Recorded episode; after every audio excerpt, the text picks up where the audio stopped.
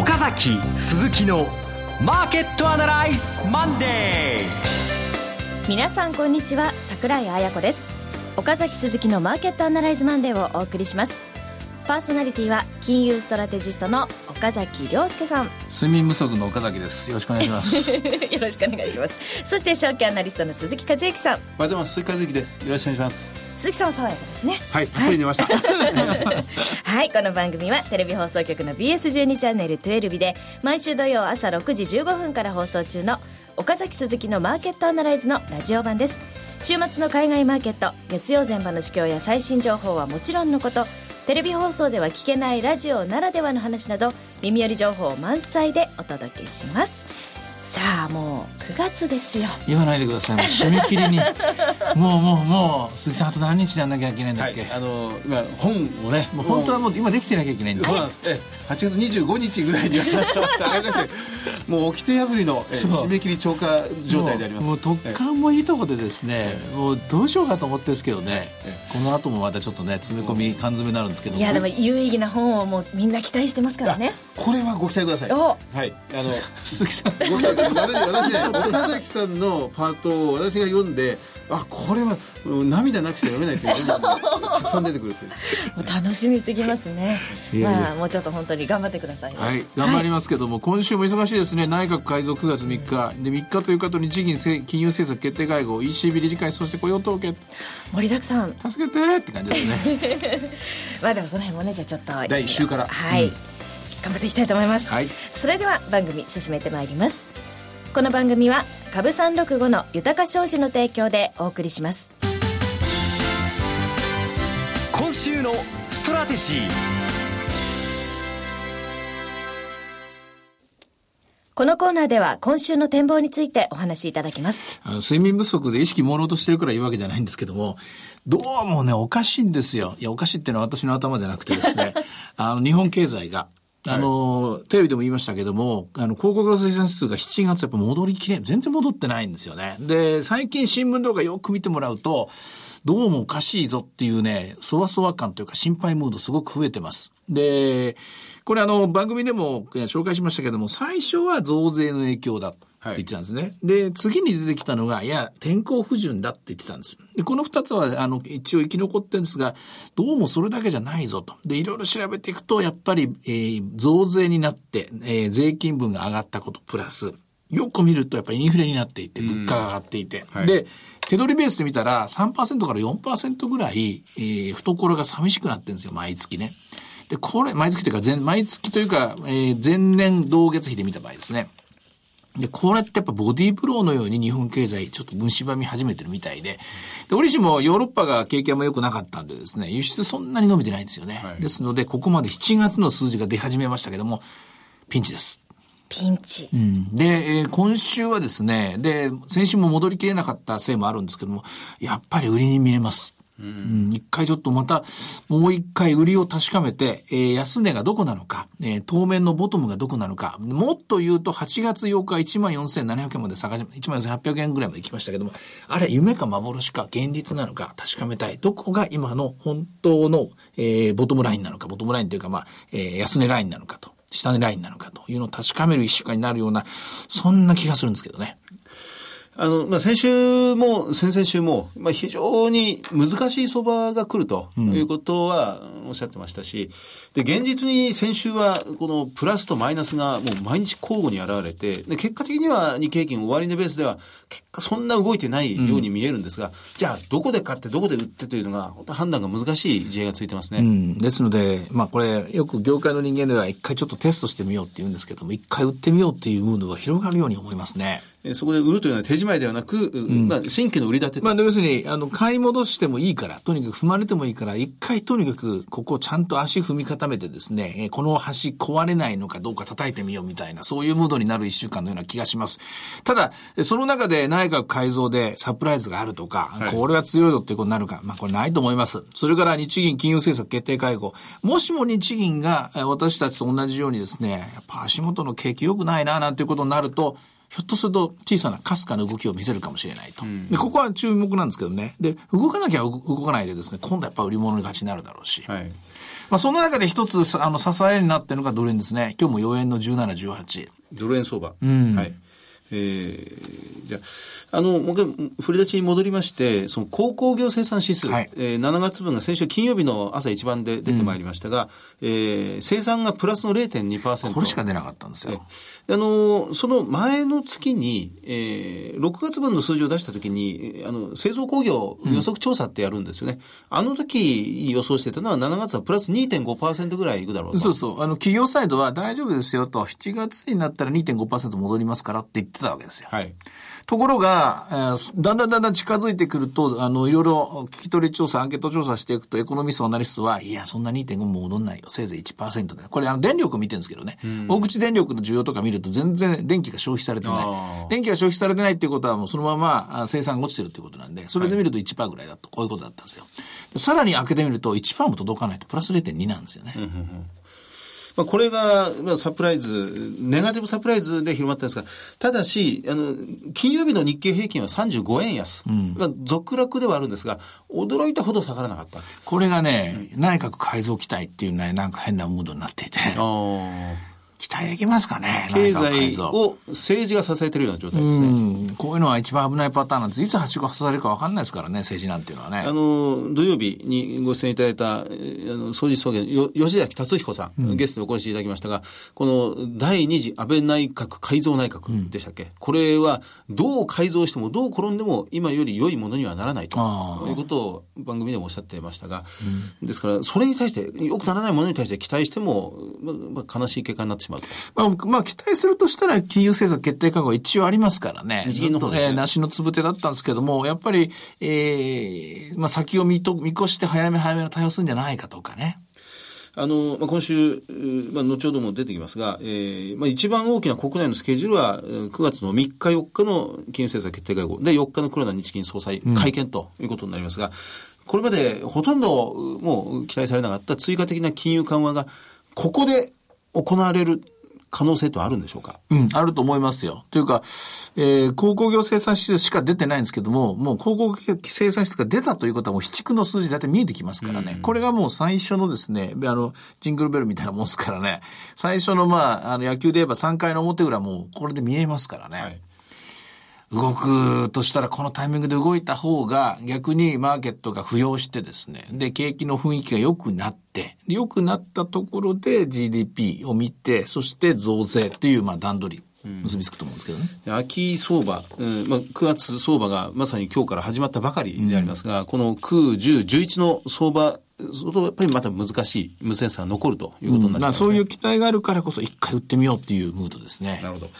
それから、少し海外に目を転じて、はい先週、このアメリカもそうなんですが、ヨーロッパの金利が、長期金利がものすごく低下した。いやーこれ今週あるのかな、理事会がね。えーやっぱりいよいよ本格的にですね、えーオペレーションすると。債券を買うのか、アセットバックセキュリティーズを買うのか、とにかくリスク資産を買うと、資産を買っていくんだと、ドラギさん、えーその、嘘じゃないぞっていうことが今週証明されるかどうかなんですよね。ドイツの金利なんかもどこまで下がったのかな、0.9%、先週末は0.9%ギリギリのところでした。うんそれまあ、イギリスとフランスの長期金利が大幅に低下しているという状態ですね。イギリスは本当はもう7月から利上げをするんじゃないかって言われてたんですけど、これ伸びちゃったんですよね。利上げですか？うんまあ、それを伸ばして。で、まあ、そこまでひどくないんですが、アメリカの10年もの国債金利も一貫して低下しているとそうなんですよいう状態です。ところがまあドルはしっかりしてるという。どれを信じていいのかなって感じですよね。あの、物価の話に戻っちゃうんですけど、あの、物価が上がると、いずれ私、賃金も上がるもんだって、割と楽観的に思ってたんですけど、みんなそう思ってましたよ。それは、あの、途中で、景気も良くてっていうことであって、途中で何かそういう、こう、あの、指数が悪くなると、その通りにならないってことまずね、賃金っていうのは一番最後なんですよ。上がる時も下がる時も。一番最後になって、みんな渋いですからね、経営者っていうのは。で、一年頑張ったらご苦労さんつって年末から急に上がるとかですね、ちょっと上がるとかですけども、上がるにしてもちびちび上がっていくとかですね。で、それに対して物価の方が最近はまあ、あの、今回増税みたいなのがあったんで、便乗値上げになりますからね。で、なおかつ、デフレ脱却っていうことで大騒ぎしてますから、上がり、上がりやすいものから上がっていく。で、もっと言うと、電力料金なんか10%ペースでずっと上がり続けてますからね。でそうしてみると、最終的に、あの、お父さんお母さんのですね、給料が一緒ならば、あの、手取りのお金は減っていく。これが4、5、6、7、8と続いてるわけですよね。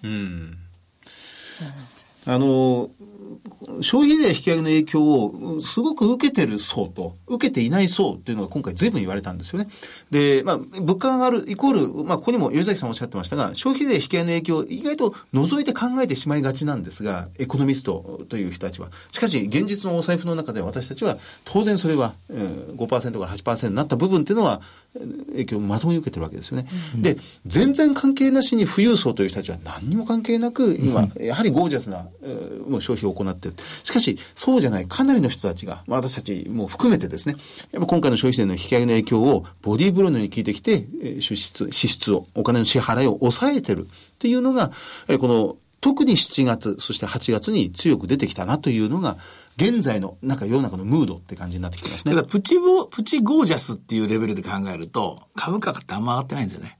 株式市場から取れる分が大して、去年に比べるとね、そうですね去年はすっごい儲かったんで、はいまあ買っちゃおうみたいなですね、のがあったけど、今年に関して言うと、まあ配当増えたなぐらいなもんですよ。はいですから、それほど大きなあ起爆剤にはなってないと。これが賃貸ムード。やっぱり一回下試してみた方がいいんじゃないかなって気がしますけどね。戻りを売りでもいいし、もう今ここで売ってもいいしって感じですけどね。はい。ということで、では、前場の指標で見ておくものありますか、えー日経平均は週明けプラスです。43円高。先週末の下げ分は少なくとも小幅ですが取り返しました。マザーズジャストが強いんですね。マザーズも966ポイント、えー、971ポイントまで上がってみたいですね。さっき言いました通り、ドル円は4円台です。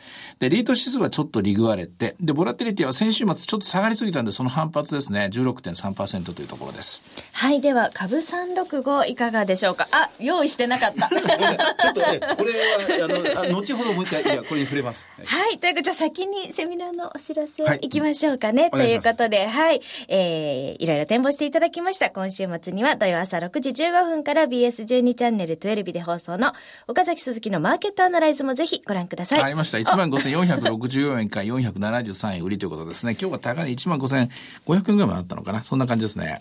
はい。ということで、以上、今週のストラテジーでした。岡崎鈴木のマーケットアナライズマンデーそれではここで、株365の豊商事からセミナー情報です。え、今週末です。はい。広島、はい9月6日土曜日午後2時からラジオ日経協力豊か商事主催豊か商事特別経済セミナー in 広島開催ですセミナーのテーマは株式金プラチナそしてクリック株365ですえ株式の講師は我らが岡崎さんはい、頑張ります。はい。そして、金プラチナは、スタンダードバンク東京支店長の池水雄一さん。えそして、クリック株365は、東京金融取引所の増田健さん。司会は、大橋弘子さんです。会場は、広島電鉄稲荷町電停から徒歩1分。JR 広島駅から徒歩7分のワークピア広島です。お申し込みは、マーケットプレス番組サイト内のセミナー専用ページ、または、郵便番号105-8565、ラジオ日経9月6日、広島セミナー係までお申し込みください。締め切りが今日です。急いでください。は。はいい。もうもう聞きながらでもいいですから、はいポチッとしていただいて、ぜひね、広島の皆さん、楽しんでいただければと思います。しかも今週末ということは、雇用統計後だったりするうんん、ですね。そうなんですよね。うん まあ何かしらでもね、なんかこう、はなんかこう力強い言葉っていうか力強いメッセージ、あの、今、本当に復旧が始まってるとこですからね。広島はねなんかこう、はいそういうことができたらいいなと思うんですけどね。えーあの、頑張っていきます。はい、ということで、えー、マーケットアナライズマンデーのホームページからも応募できますので、ぜひチェックしてください。そしてですね、この広島セミナー受講されて、かつ当日会場で書籍プレゼントのお申し込みをされた方全員に、冒頭でも話しました。10月 発売予定の岡崎ないのにな。もうあ慌てて咳き込んじゃいましたけどね。岡崎さん、鈴木さん、今日の新刊本プレゼントいたします。はい当日お申し込みて、えーされた方全員ということで、ねぜひ楽しみにしていてください。ということでなんかすごい借。金したなって言うんですよ、これね。あの、いいものが出来上がりま出した。来上がりますと。ははいい。ということで、9月6日土曜日、株金プラチナクリック株365をテーマにした広島セミナー。お申し込みは今日までということで、えーぜひチェックしてください。えそして、まだ引きずります。はい その本ですが、はいえー10月に発売されますけれども、はいこの番組、マーケットアナライズマンでお聞きの皆様にもプレゼントいたします。抽選で10名様です。岡崎さんと鈴木さんの直筆サイン入りということで、えー宝島社から10月発売予定で、えー直筆サインが入って、えープレゼントいたします。はい、サインだったらい。はい。ラジオ日経マーケットアナライズマンデー番組ウェブサイトからお申し込みください。えー必ず番組の感想をお書き添えいただければと思います。ね、内容的には、先週もお話しいただきましたが、裏道。はい。あの、まあ、株の教科書という大きなテーマではあるんですが、まあ、その、そんな簡単な教科書ではないというところでありますね。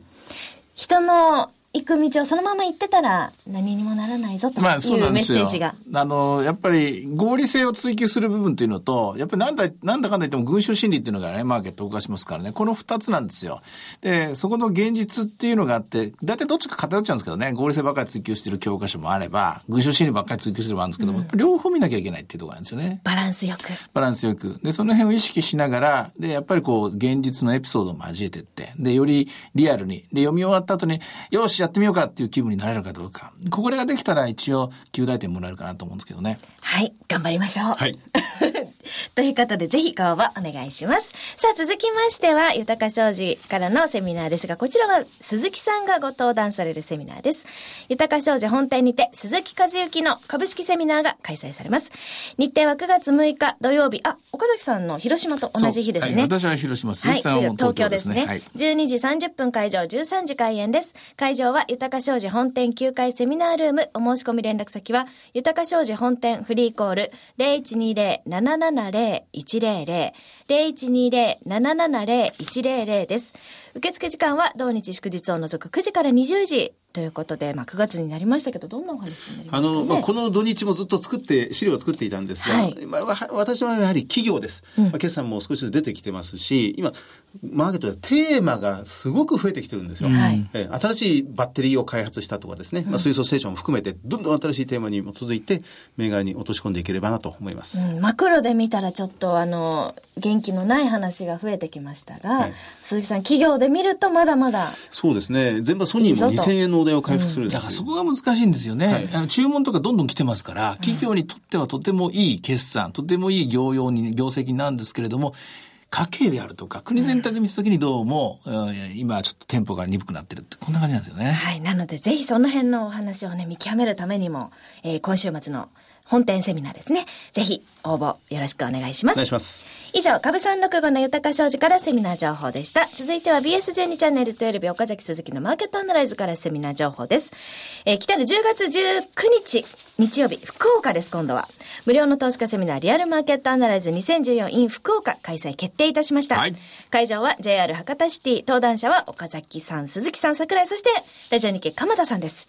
いつものメンバーですね。はいはい。ということで、まあ、福岡今年2回目なんですが。ははい。い。2月に続いて、うん。はい、どん。どんな風にマーケットが変わったのか、ん。また改めてね来ていただければ嬉しいなというふうに思います。はい応募方法は BS12 チャンネル12日の岡崎鈴木のマーケットアナライズを検索いただきまして番組ホームページからリアルマーケットアナライズ 2014in 福岡の応募フォームにご記入いただくか電話番号0120-953-255 0120-953-255から通話料無料自動音声応答サービスにて24時間ご応募を受けたまっております。締め切りは9月29日です。